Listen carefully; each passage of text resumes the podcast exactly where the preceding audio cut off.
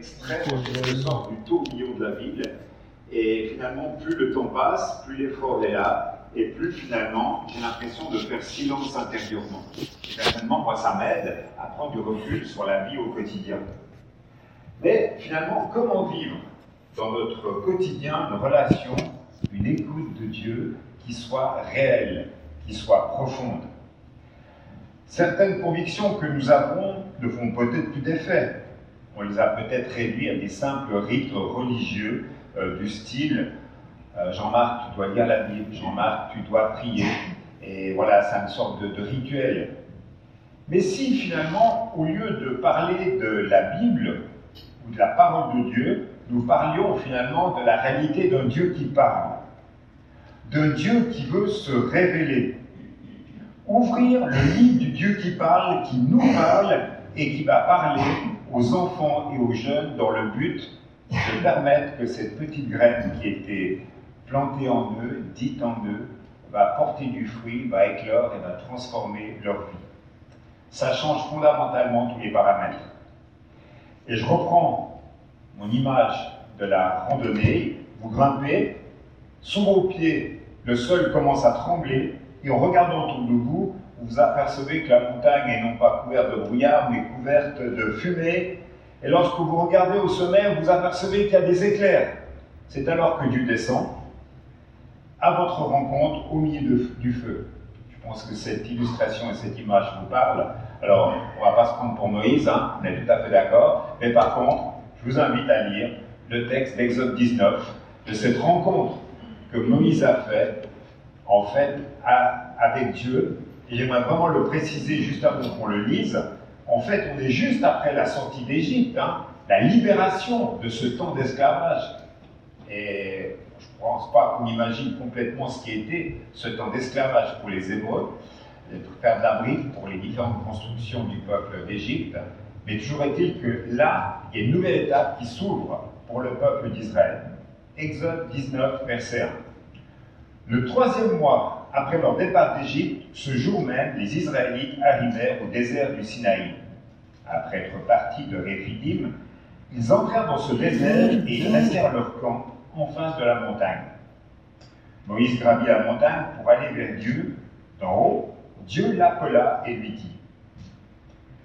Je vous invite à être assez attentif dans ce texte, au fur et à mesure que je vais le lire, en fait, à la quantité d'aller-retour qui se font dans ce texte, euh, de montée et de descente en quelque sorte.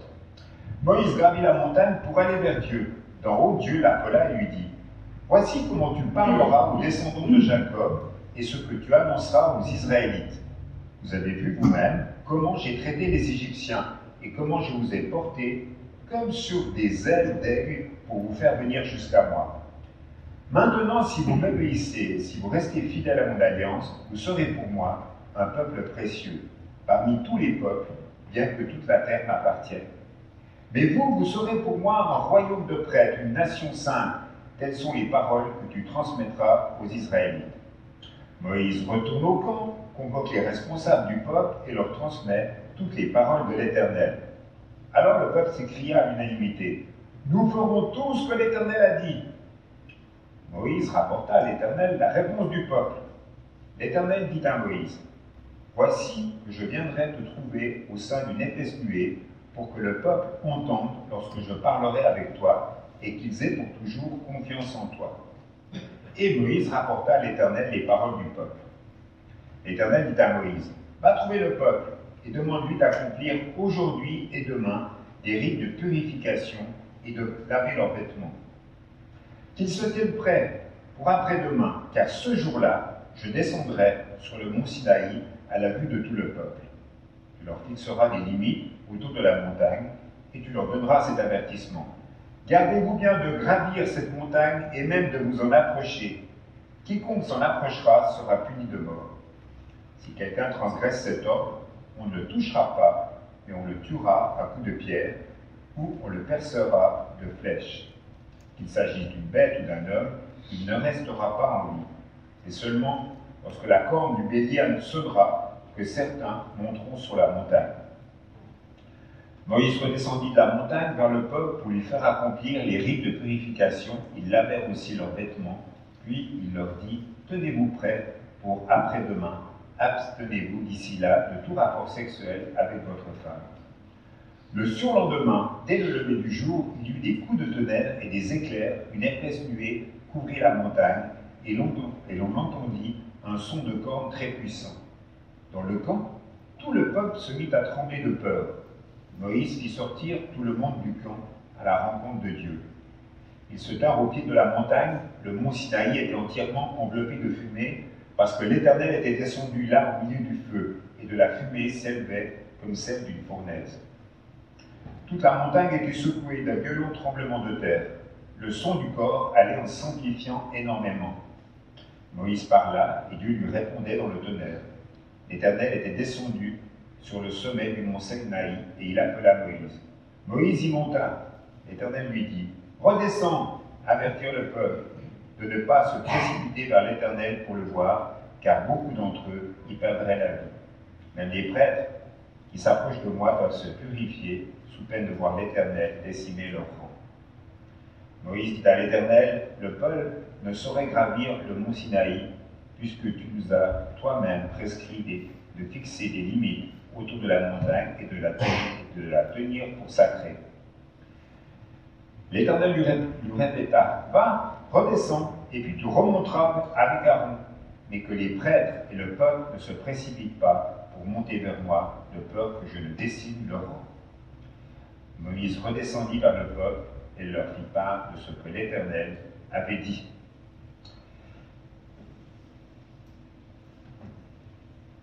Tout d'abord, un petit contexte pour ce texte. Ça fait donc trois mois, jour pour jour, que le peuple a quitté l'esclavage de l'Égypte, et là, il arrive dans le désert, qui est celui du Sinaï. Et là, il campe au pied de la montagne. Le texte qu'on vient de lire se trouve juste avant le don des dix, euh, des dix paroles dix commandements. Dix paroles qui vont sceller l'alliance que Dieu fait avec son peuple. Mais avant ce don de la loi, c'est la proposition d'une alliance et c'est le texte qu'on a lu plus précisément.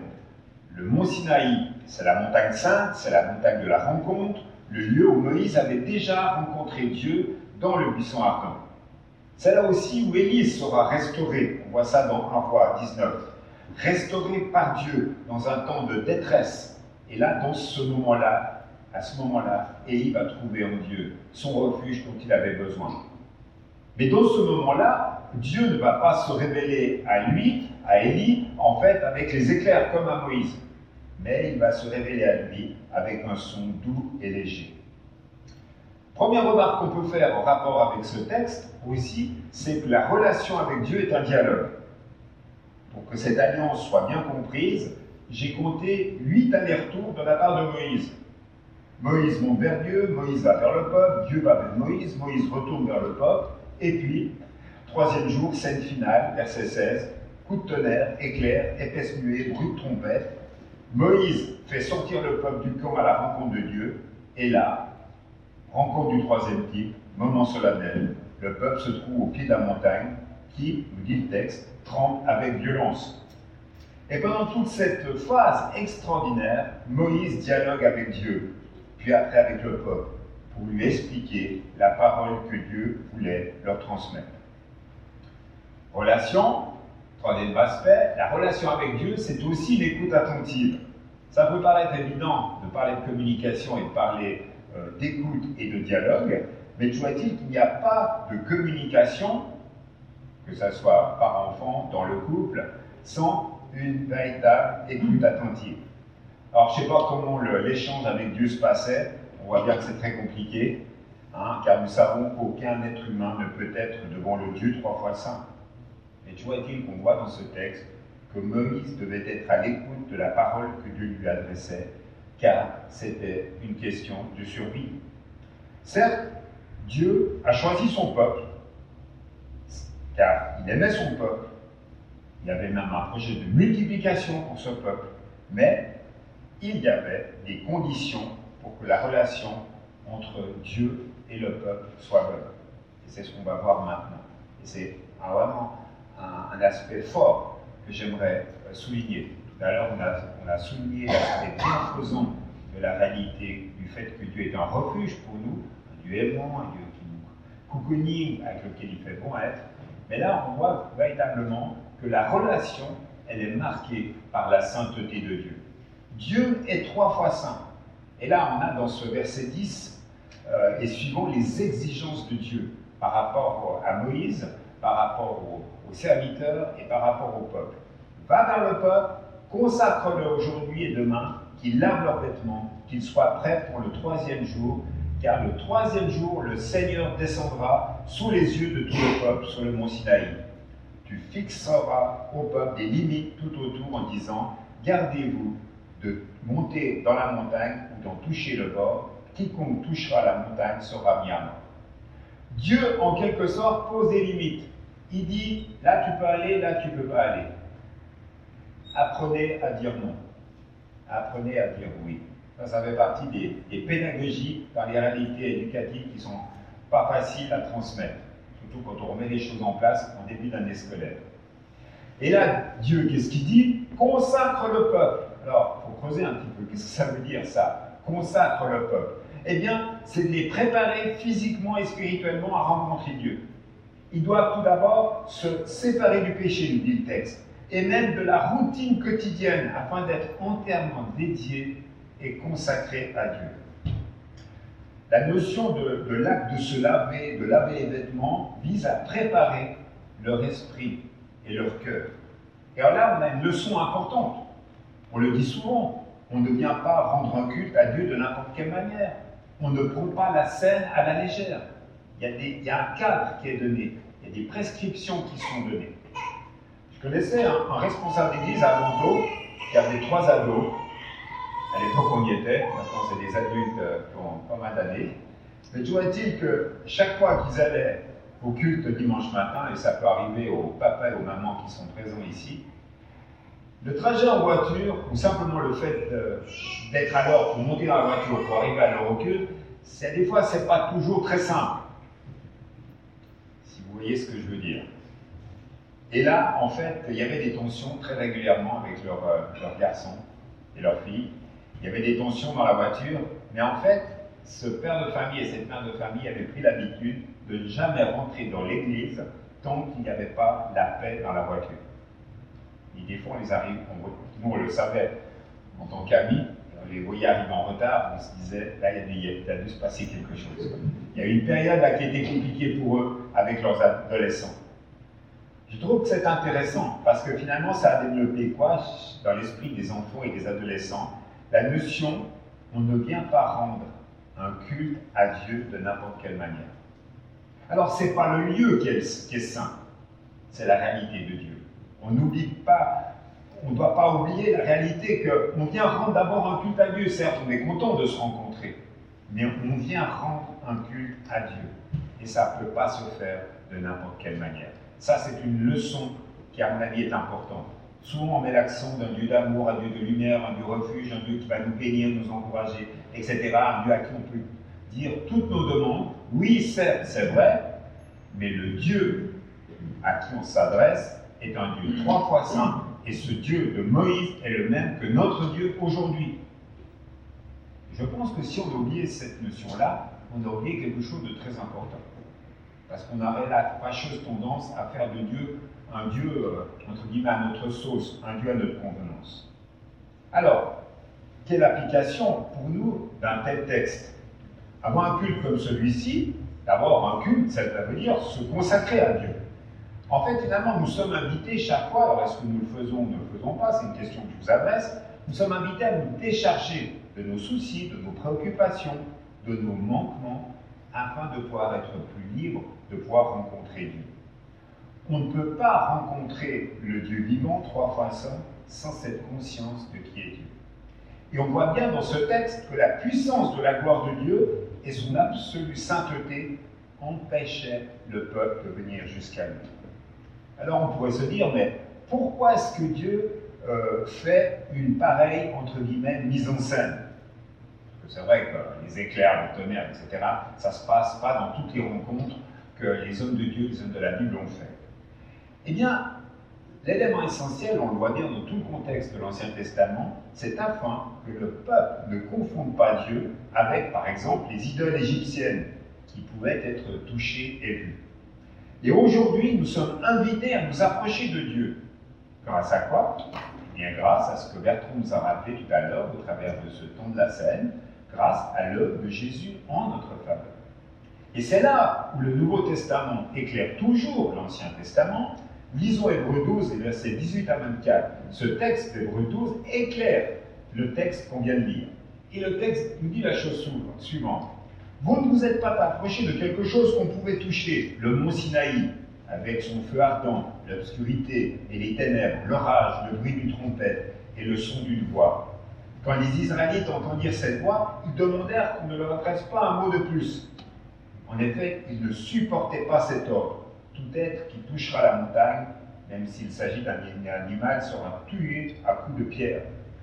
Le spectacle était si terrifiant que Moïse dit Je tremble tellement je suis effrayé.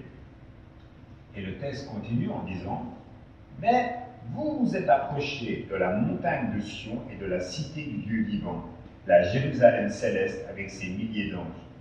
Vous vous êtes approché d'une assemblée, en fait, celle des fils premiers-nés de Dieu, dont les noms sont écrits dans les cieux. Vous vous êtes approché de Dieu, le juge de tous les humains, et des esprits des êtres justes qui ont été conduits à la perfection. Vous vous êtes approché de Jésus, l'intermédiaire de l'alliance nouvelle, et de son sang répandu, qui parle d'une manière plus favorable que celui d'Abel. Il y a dans la réalité de la Trinité quelque chose qu'on oublie souvent, c'est que dans cette période-là, on le voit bien dans le texte de la Genèse, où on voit déjà la, la personne de Dieu, de Jésus et du Saint-Esprit être présents, eh bien, étant donné que Jésus existe de toute éternité, dans ce temps-là de rencontre extraordinaire que Dieu a à l'égard de son peuple, à l'égard de Moïse, Jésus est déjà là, témoin, présent. Il va arriver après, il va s'incarner, il va venir parmi les hommes, mais toujours est-il qu'il y a là la réalité de la présence de Jésus. Et c'est pour ça qu'il est important de, de bien réaliser qui est Dieu pour chacun d'entre nous.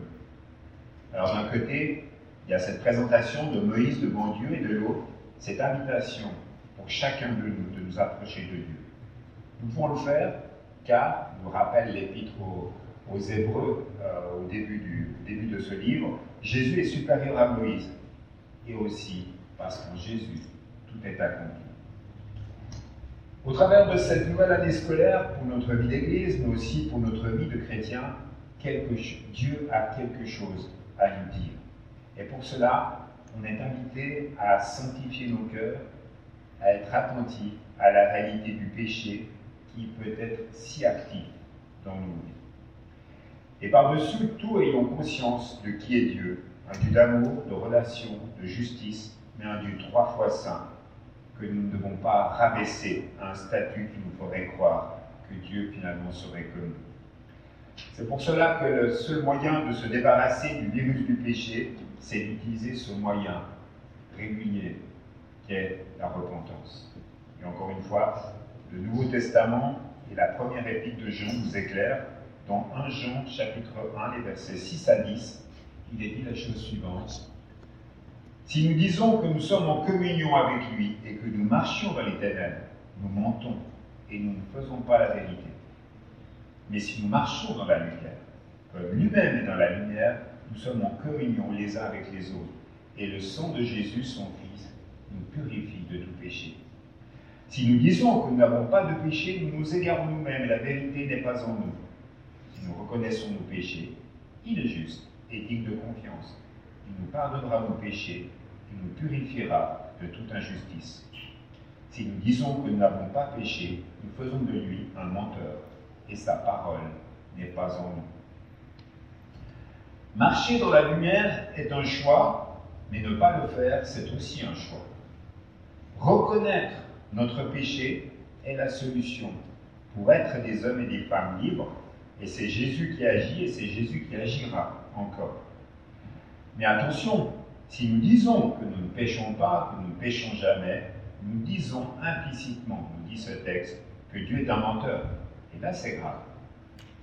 Mais Dieu, par son esprit, et je vais finir par ses pensées, Dieu, par son esprit, va nous donner les moyens de vivre son projet de vie pour chacun d'entre nous, qui est, en faisant ce parallèle avec euh, ce texte d'Exode qu'on a lu, qui est de nous libérer, mais qui aussi nous donner un cadre, une alliance, des relations, afin que nous puissions pleinement vivre cette liberté, selon son cœur, selon sa pensée, avec cette réalité de son exigence de sainteté.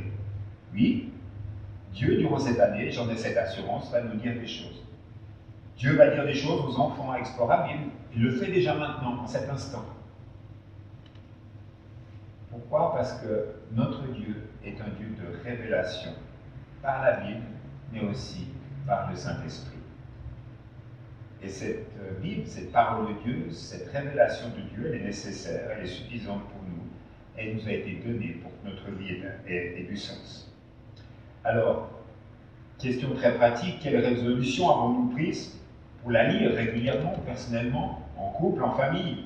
Je me souviens d'une exhortation faite par Charles Leroux euh, juste avant l'été, qui était de nous dire pendant l'été, prenez le temps de lire la première épître de Jean, parce que ça sera notre, sujet de, de méditation dès le mois de septembre. Alors, le mois de septembre, on y est. Dans deux semaines, on va commencer la première épître de Jean. La première méditation, ça sera Charles qui l'apportera. Donc, si vous n'avez pas eu le temps encore de lire, c'est pas trop tard, prenez ce temps de lire, de méditer et d'être là. C'est que cette petite piqûre de rappel, ça nous permettra, lorsqu'on viendra au culte, de nous sanctifier déjà par la parole, d'être prêt à l'écouter et surtout prêt à la mettre en pratique. C'est John Stott, théologien anglais, qui a dit cette parole, si vrai. Dieu doit nous parler avant que nous puissions nous adresser à lui. Il doit nous révéler ce qu'il est avant que nous puissions lui offrir ce que nous sommes dans une adoration qui lui plaise. L'adoration est toujours une réponse à la parole de Dieu. L'Écriture n'a pas son pareil pour orienter et enrichir notre adoration. Que Dieu nous encourage les uns les autres dans cette nouvelle année. Je vous invite à la prière.